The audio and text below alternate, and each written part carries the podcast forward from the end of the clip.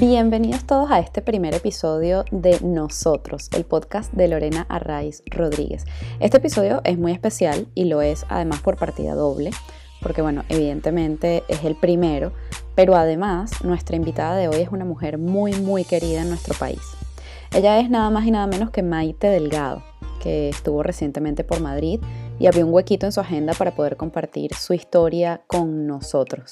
Maite estuvo por aquí visitando y firmando su menina, Aplausos, que formaba parte de la exposición Meninas Madrid Gallery del venezolano Antonio Azzato, a quien también tenemos como invitado, no se me agobien, lo vamos a poder escuchar muy pronto.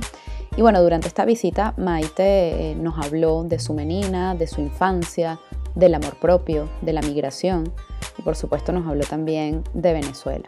Sin más, vamos a dar inicio a este episodio 1 de nosotros con Maite Delgado.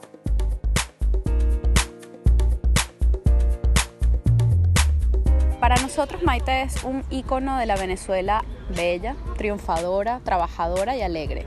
Así te definimos nosotros. ¿Cómo te defines tú? Bueno, primero permíteme agradecerte eso, porque no, se parece en nada a como me definiría yo. es interesante lo de la percepción. ¿eh? Sí, pero sin duda me alimenta el alma. Evidentemente también un poco el ego, y yo lucho contra eso. Yo, tengo una pelea casada con el ego y no es fácil cuando uno recibe tanto cariño em, y es tan consentida.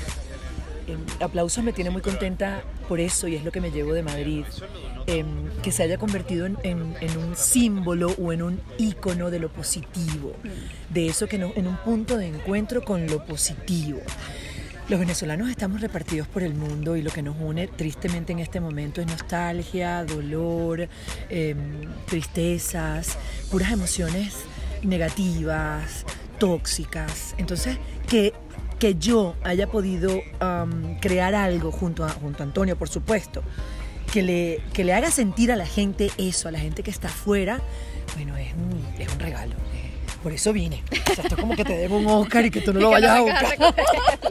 Además, estás vestida como tu menina, ¿eh? Bueno, este vestido lo traje en honor a ella. Pues muy bien. Eh, por, por, el tema de los colores, sí. Ya te haremos una fotito para sí. eso. Continuamos. Em, ¿Cómo fue tu infancia? Nos gustaría conocer eh, la Maite pequeñita, ¿no? Eh, eh, no sé, tu familia, los recuerdos más bonitos que tengas, algo que quizás dijeras, bueno, esto me hubiese gustado tal cosa o no, aunque eso al final pues uno... Una niña feliz. Yo fui una niña feliz, siempre. De un lugar bonito, mi papá periodista, mi mamá maestra. Es decir, que el que no aprendiera a leer rápido tenía problemas. Eh, la hermana Sandwich, mi hermano mayor varón, mi hermano menor también. Al final del día el mayor era el consentido por ser el primogénito y el menor por ser el más chiquito. Y tú por ser la niña. Así que lejos, no, fíjate, lejos, el que piense que yo fui consentida por ser la niña se equivoca.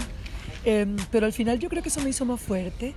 Em, mi, mi, papá, un papá amoroso, un papá amigo, un papá eh, donde era importante la educación, mi mamá igual, ambos gente de trabajo, profesionales de trabajo, así que em, había que estar en el colegio hasta tarde. Recuerdo que dormíamos siesta en el colegio, en el, colegio de las monjas, el Eugenia Rabasco, en, en, Los Chorros. Eh, y me acuerdo que eh, ponían en el, en el lugar donde hacíamos, en el gimnasio donde hacíamos deporte, todas las colchonetas en el piso y todos los niñitos dormían ahí, los que nos quedábamos. Salíamos del colegio a las 5 de la tarde porque los papás trabajaban todo el día y no, la gente no se quedaba sola en casa, los niños no se quedaban solos en casa. Recuerdo los carnavales, mi abuela paterna cosía maravillosamente y pues disfrutábamos muchísimo de los carnavales disfrazados, siempre en comparsa, mi hermano y yo, el mayor y yo, que nos llevamos dos añitos apenas, porque el menor nació siete años después. Así que durante siete años, si el mayor se disfrazaba de astronauta, yo era marciana. Si él se disfrazaba de pintor, yo era la modelo. Y, así, o sea, eh, de cacique indio, eh, pero no éramos dos indios. A él lo disfrazaban de cacique. Y así era. Nota un poco ahí de... Notas un ahora te, entiendes cuando te digo que él era el consentido. sí, eh, me acuerdo mucho que dormíamos en una misma habitación, mi hermano varón y yo. Y porque había el, el apartamento donde vivíamos tenía solo dos habitaciones y la mitad era azul y la mitad era rosada del cuarto. ¿Qué dices? Y de, de, verdad. Y a mí el niño Jesús me traía una bicicleta usada, por ejemplo. Y a mí eso me parecía rarísimo. Yo decía, ¿pero por qué? Esta bicicleta de varón y azul, siempre, pero no tenía, la- era tan inocente que no me daba cuenta que era la, la- bicicleta que iba dejando mi hermano, Claro. ¿no? Ahora cuidado cuando pongas esto, bueno, los niños no, No, ven no, esta entrevista. sí. Exacto. Em, pero era esa inocencia, yo disfrutaba mi bicicleta sin darme cuenta que era una bicicleta eh, usada de mi hermano. La ropa también muchas veces era, era eh, reencauchada de mi hermano, porque éramos una familia de clase media. Y, y hoy en día yo me siento muy orgullosa de ser como soy, porque estoy llena de valores y de educación y sé lo que va en el dinero. A mí nunca me sobró, tampoco me faltó, ¿eh? O sea, siempre en mi casa hubo eh, lo necesario y los excesos había que pagarlos con buenas notas, con buen comportamiento. Pero Hay que na- ganárselo, ¿no? Nada era gratis, así es. Claro. Bueno, eso ha formado tu carácter Correcto, sin ninguna duda. ¿no? Eh, dicen por ahí que Venezuela es el país de las mujeres bellas. Evidentemente, tú, bueno, has estado ligada al Miss Venezuela eh, como de múltiples maneras. Sí. Eh, ¿Qué le agregarías a esa frase después de haber pasado por el Miss Venezuela como concursante, como animadora, como presentadora, como todas las cosas? Bueno, que es definitivamente Venezuela es el, mujer de las el país de las mujeres bellas, pero también de las mujeres inteligentes, de las mujeres luchadoras, de las mujeres preparadas. O sea, basta con pasarte por una parada del metro o del autobús a las 5 de la mañana en el último barrio eh, de arriba de Petare y tú vas a ver a todas las mujeres listas con la lonchera, con el almuerzo y ya los maridos o sea, con sus almuerzos y los niñitos impecables en sus guarderías o en sus colegios. O sea, la mujer venezolana es una mujer... eh, con Guáramo, aparte de bella. Es más, yo te diría que a mí me parece muy injusto cuando dicen que la mujer venezolana es la mujer eh, eh, es bella, porque vamos a, estar claros, la dominicana es bella, la colombiana es bella, este, muchas, la europea es bella, la mujer es bella en cualquier parte del mundo. Hay mujeres bellísimas y mujeres, pero, pero además de eso, pues somos el pilar del hogar. Las venezolanas desde siempre eh, somos un poco varones en, en esa cosa de llevar adelante nuestros hogares. Somos machas, las Eh, venezolanas iba a somos el machas. macho de la relación. Sí, no sé si el macho de la relación, pero, pero las venezolanas somos machas. Sí. O sea, la que las que tenemos la fortuna de tener un hogar constituido, varón y hembra, eh, quiero decir, eh, dos, dos, pues, llevando adelante el, el hogar, eh, muy bien, pero la que Mm. está sola en su casa es el papá y la mamá y es tremendo papá y tremenda mamá. No, la mujer venezolana vale mucho, la mujer en general Así es. valiosa. Em, perdón, me, me quedé pensando. Eh, vale, has dedicado gran parte de tu vida a colaborar con obras benéficas, ¿no? Esto yo creo que es muy importante y también habla de tu carácter. Eh, en general, ¿qué es lo que te ha impulsado a seguir ese camino eh, de ayuda, ¿no? De solidaridad, de siempre tender la mano. Me parece una manera, fíjate que a lo mejor es un poco egoísta eh, eh, eso de, de querer ayudar a los demás, porque tú dices, bueno, lo haces por los demás. No, en realidad lo hago por mí, eh, en realidad es una forma, yo, yo- yo creo en el dar y recibir, creo que la mejor manera de recibir es dar. No es que lo hago porque por, por soñar recibir, sino que como ya recibo, pues de alguna forma lo tengo que devolver. Y, mm, y me gustan más las obras sociales que no implican, y no las critico, ojo, hay muchas maneras de hacer obras sociales y cada quien las hace como quiere. Pero a mí me gustan más eh, las concretas, las que vas directo al sitio, las que llevas un poco de afecto, eh, eh, porque a veces que sea un desfile de modas, que sea una cena, que se gastan tanto en hacer esos eventos que era más fácil firmar el cheque, ¿no? Sí. Eh, y, y por lo menos es más directa la ayuda. Pero si tú me preguntas por qué lo hago, en realidad lo hago por mí, porque me siento muy bien cuando lo hago. Eh, no me gusta decirlo porque creo que la- lo que hace la derecha no le debe importar a la izquierda. A veces me hace gracia cuando quienes siguen las redes sociales, eh, eh, no todo el mundo lo hace, pero hay- hay quienes les da rabia que tú seas feliz. Dicen, ay, tú no deberías ser tan feliz, tú deberías trabajar por una organización. ¿Y qué sabes tú si yo lo hago o no? Eh, así que yo no lo hago para complacer a nadie, lo hago para complacerme yo porque me hace sentir muy bien. Pues muy bien. no hace falta nada más. No. Uno al final tiene que ser feliz, ¿no? Yo creo Ya, que listo. se nos ha olvidado la importancia de eso. Lo tenemos como Porque- menospreciada. ¿no? Porque culturalmente hemos sido educados para lograr, para sufrir, para tener, para alcanzar. Eh, y nadie te dijo que, que lo divertido es el camino, es mientras lo logro, mientras lo alcanzo, mientras lo concreto. Cada día tiene, tiene su aprendizaje, cada logro también. Eh, pero cada fracaso también es el fracaso el que te hace entender qué tanto quieres tú eso em, y, y qué tan, en tan buen vía estás o en tan buen camino estás para lograrlo o no. Es como la Ítaca de Cava- Cavafis, ¿no? O sea, que va, él, él te dice en un poema, es, Ítaca es, no es Ítaca, es el viaje a Ítaca. Es el viaje, exactamente. Es que es así. ¿Qué es Venezuela para ti? mi madre, mi tierra, mi casa, mis olores, mis sabores, mis colores. Yo a Venezuela la tengo tatuada en el alma. Cuando vives lejos, eh, sueles extrañar.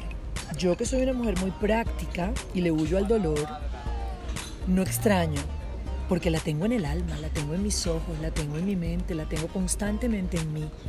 Uno extraña lo que no tiene. Yo a Venezuela la tengo dentro y vibra conmigo todos los días. Qué bonito eso. ¿Y cómo construyes, cómo hace país Maite Delgado hoy en día? Trabajando de manera decente todos los días, educando a mis hijos en valores, em, tratando de hacer la diferencia para la generación que viene, tratando de enseñarles que esto que vivimos no es normal, que muchas cosas que pasan no están bien que el querer lograr la fama y el éxito de hoy para mañana no existe en ningún lugar del mundo, que, mm, que el éxito mientras más te cuesta y mientras más tarda en llegar, más lo vas a valorar y más lo vas a disfrutar. Así es. A ver, eh, ¿qué crees que es lo primero que tendríamos que hacer para rescatarnos como sociedad? Ojalá lo supiera. Ojalá lo Pero ¿cuál es tu granito? Yo estoy segura de que tú tienes una idea, una, un pensamiento que es un granito de arena para esa reconstrucción. Es que tenemos que ser honestos con nosotros mismos. Yo siento que tenemos que eh, dejar de juzgar, de criticar, de señalar, de autodestruir, eh, de esperar a este famoso Mesías que va a venir a mm. salvarnos. Soy de las que piensa que, pero es un poco naif esto, ¿no? Porque uno lo dice pero nadie lo practica, ¿no? Em, de que va a llegar el, el, gran Salvador a cambiarlo todo. El cambio no solamente empieza por ti, no viene de la noche a la mañana, lamentable y tristemente. Em, sí, ojalá, ¿no? Ojalá fuera tan simple. Eh, también depende como tú lo ves. Em, a mí no me gusta opinar al respecto porque yo no soy radical para nada, pero en algunas cosas sí, las, sí lo soy. Y en, y en temas como estos, no, no, quiero entrar en profundidades porque, porque bueno, en, en, mi casa decían, el muerto tiene doliente, este, porque hay venezolanos eh, eh, buenos en todas partes. Un poco lo que está pasando en Latinoamérica, en, perdón, en el mundo, que entonces llegamos los venezolanos y llegó la prostitución. Llegábamos los venezolanos y llegó la delincuencia. Ay, no. O sea, ha existido la delincuencia, la prostitución y las cosas malas desde hace muchos años y no tiene que ver con que llegamos nosotros. Entonces no se puede ser radical en esas cosas. Ahora, yo soy radical en ciertas cosas que hay que cambiar. Tenemos que dejar de ser tan cómodos, tenemos que dejar de ser tan facilistas, tenemos que dejar de ser tan criticones, tan autodestructivos. Em, tenemos que empezar a ser más honestos. Sobre todo los políticos tienen que empezar a ser más honestos. Em, yo le huyo al tema no porque quiera estar bien con Dios y con el diablo, porque ahí sí soy radical. Creo que no se puede estar bien. Eh, eh, con el diablo y la política te obliga a eso, a ser gris. Soy gris para muchas cosas, pero en la política yo creo que en momentos tan contundentes me he vuelto un poco radical sin, sin eh, eh, herir y juzgar. No, me estoy hablando, no, estoy hablando con respecto a la gente que creyó en una cosa. Hay que perdonar, por ejemplo. Hay que perdonar a quien se equivocó, a quien creyó que esto era parte de una salvación y se equivocó. Nos hemos vuelto jueces. O sea, es que ella decía, es que decía.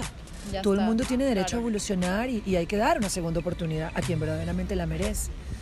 Así que es un tema muy difícil. sí, es un tema muy complicado, pero yo creo que has dado en el clavo. Hay quien no merece segundas oportunidades. también pero hay quien sí. Sobre todo el que no es político, el que cometió el error de creer. Así de sencillo. Eso es. Eh, Porque somos un mismo pueblo. Y hasta que entendamos eso, hasta que entendamos que todos tenemos que estar, que tú puedes ser de un color o puedes ser del otro, pero primero eres venezolano, primero tienes que pensar en Venezuela, hasta que entendamos que, que, la, Venezuela como la gallinita de los huevos de oro necesita primero ser amada, hmm. protegida y querida, hasta que no entendamos eso, nada va a cambiar. Hasta que no entendamos que es más importante rescatarla que tu interés político y personal, nada va a cambiar. estés del lado que estés. Así es, así es. Yo creo que eso es un punto de encuentro también, ¿no? Para este nosotros.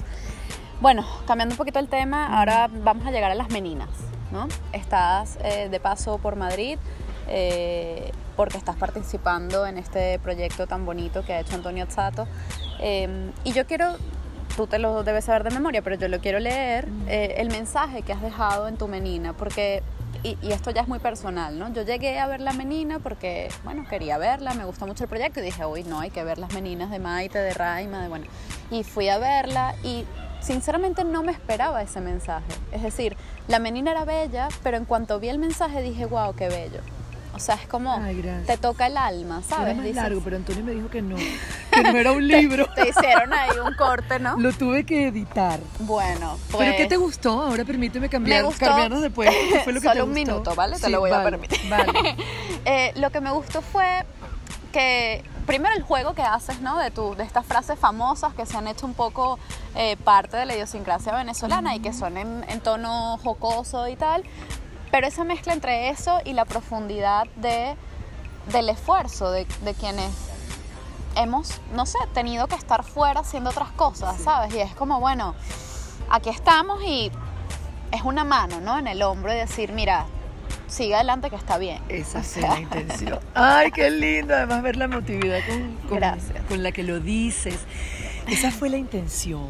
Eh, aplausos ha sido una palabra, jamás lo pensé, jamás pensé que, que, que iba a ser una palabra como mi titular. Pero me parece una palabra positiva, preciosa. Todos queremos aplausos los aplausos son el afecto, el reconocimiento de, la gente que te quiere. Así que la palabra, como tal, ella no podía tener otro, otro nombre, ella debía llamarse aplausos. Luego, eh, quería que tuviera una connotación positiva. Claro. Los venezolanos estamos cansados de sufrir. Y, y no todo puede ser sufrimiento en la vida. Los venezolanos que han salido, tú sabes que hay todo este tema del juicio, ay, tú te fuiste. Oye, hay que ser muy valiente para irse, hay que ser muy valiente para dejarlo todo atrás para volver a empezar. Eso merece aplausos. Y eso es lo que quise hacer, evitar el dedo, el dedo acusador de... A mí me pasó, porque yo tampoco, yo no vivo en Venezuela, pero yo, voy a cumplir cuatro años viviendo en Aruba y mi primer año fue muy difícil porque me sentía culpable. Hmm. Me sentía muy culpable de, de mostrar un día tranquilo, me sentía muy culpable de mostrar que vivo en la playa, pero vivo en la playa. No le robé a nadie para vivir en la playa. Trabajé 30 años de mi vida para tener la casa que tengo donde la tengo y el estilo de vida que tengo. Ha sido producto del trabajo. Y yo tenía esta, esta, esta cosa de sentimientos, este enfrentamiento de sentimientos de por qué yo me voy a sentir mal por algo que más bien yo debería sentirme orgullosa. Porque tú no quieres herir.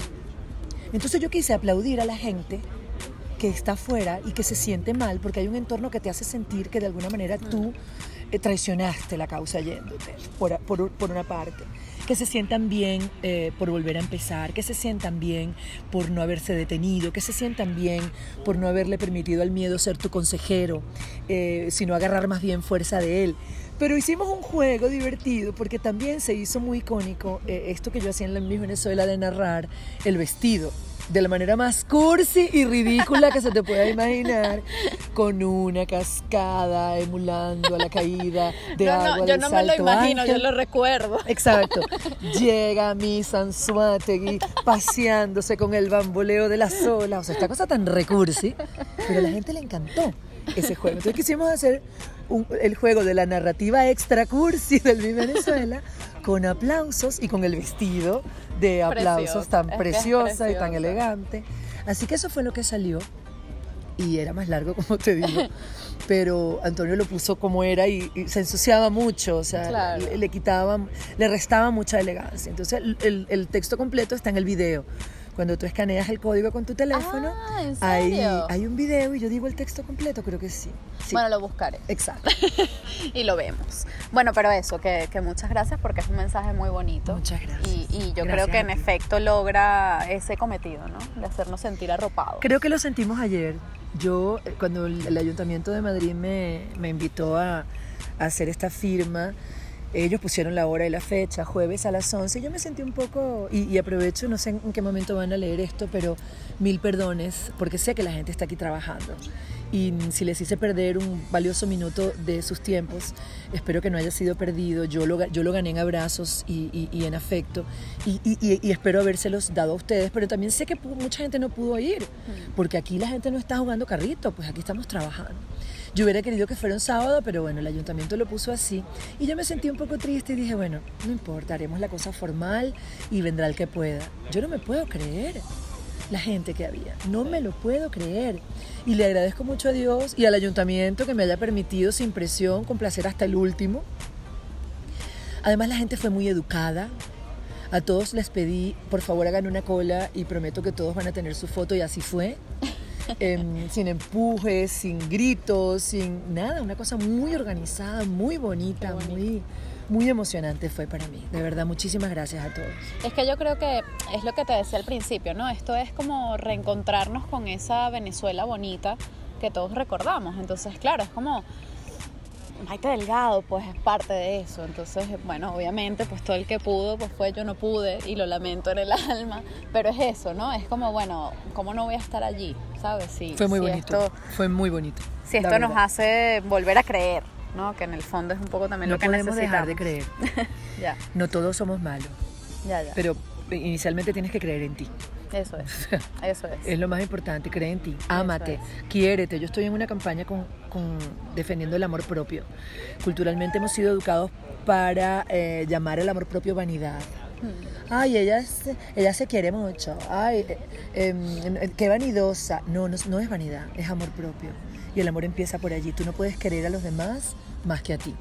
incluso una pareja, incluso a tus hijos. Tú te tienes que querer tú para poder quererlos, para poder querer al resto. Y para poder entregar lo, mejor de ti, de verdad. Y no está mal quererse, no es malo quererse, no es ego ni es vanidad, es amor propio. Pues mira, me sumo a tu campaña. Muy bien. Estoy en Quiérete, ámate. Así es. Muy bien. Em, bueno, ya casi, casi acabamos y ya puedes ir eh, a comer. Em, tienes un mensaje que estuve cotillando un poco tu Instagram y tienes un mensaje que dice, donde quiera que yo vaya, irá conmigo a Venezuela. Eh, en estos momentos, bueno, que ya sabemos, estamos todos regados por el mundo. ¿Cómo, ¿Cómo crees que podemos reencontrarnos y cuál es entonces tu mensaje para, para esos venezolanos que estamos fuera, ya lo has dejado un poco claro en la menina, etcétera, pero bueno, en general, ¿no? Como un mensaje para todos los que estamos. Escribe, donde quiera que yo vaya, irá conmigo Venezuela y yo, Maite, eh, tú, tu nombre y donde tú estés. Como venezolanos tenemos que entender que el estar repartidos por el mundo es una ventaja y no una desventaja. ¿Por qué? Porque estamos aprendiendo de otras culturas Estamos viendo lo difícil que es la vida también en otras culturas. Estamos aprendiendo que los problemas no los tenemos solamente nosotros, los tiene todo el mundo. Y, la gente fuera, pues trabaja para vivir como quiere vivir.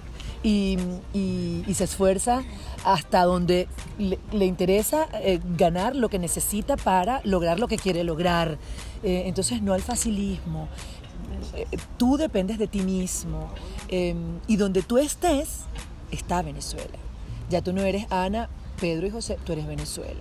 Entonces tú, tienes, tú estás obligado a trabajar mejor que los demás para demostrarles sobre todo a los que nos, a los que nos temen que no queremos caridad, hmm. que lo que queremos es un abrazo, que lo que queremos es un chance para demostrarte lo que traigo y para que así como Venezuela 30, 40, 50, 60 años atrás se benefició de la crisis de todo el mundo, de la crisis de los españoles, de la crisis de los italianos, de la crisis de los portugueses.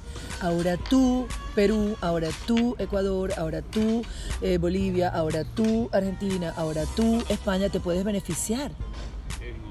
De, beneficiar me refiero a sacarle algo bueno a, a este éxodo gigante de gente que es profesional y que no tiene miedo a, siendo arquitecto, el limpiar o recoger café, o, servir café, que no tiene miedo siendo médico eh, eh, a pasar a ser enfermero o camillero, que no tiene miedo de asumir una responsabilidad. Pero la mayoría del venezolano que sale es un venezolano preparado, que más bien te puede sumar. Entonces, ve eso, así como lo vimos nosotros y así como construimos un país lleno de inmigrantes. El mundo ahora puede hacerlo con el talento venezolano. Háganlo, que estamos a la orden. Así es, así es. Bueno, Maite, muchísimas gracias, por, por ser un ícono de ese nosotros que queremos reconstruir y que hay que comenzarlo por uno mismo, por ese amor propio y por ese amor a la raíz, al origen que es nuestro país, Venezuela. Muchas gracias. A ti, mi amor.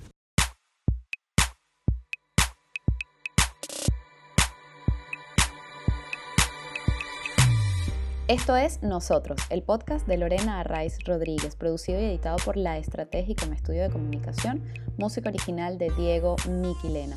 Recuerden seguirnos en nuestras redes sociales, arroba nosotros-podcast y suscribirse en iVoox para que sigamos conectados en cada nuevo episodio. Estamos también en Spotify y en Anchor para que nos puedan escuchar en cualquier parte del mundo. Y recuerden, somos tan solo una gota en el mar infinito de nuestro gentilicio.